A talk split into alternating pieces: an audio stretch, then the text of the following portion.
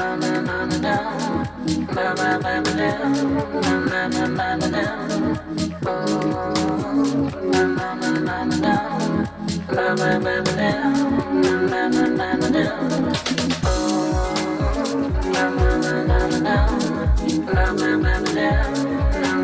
love, love.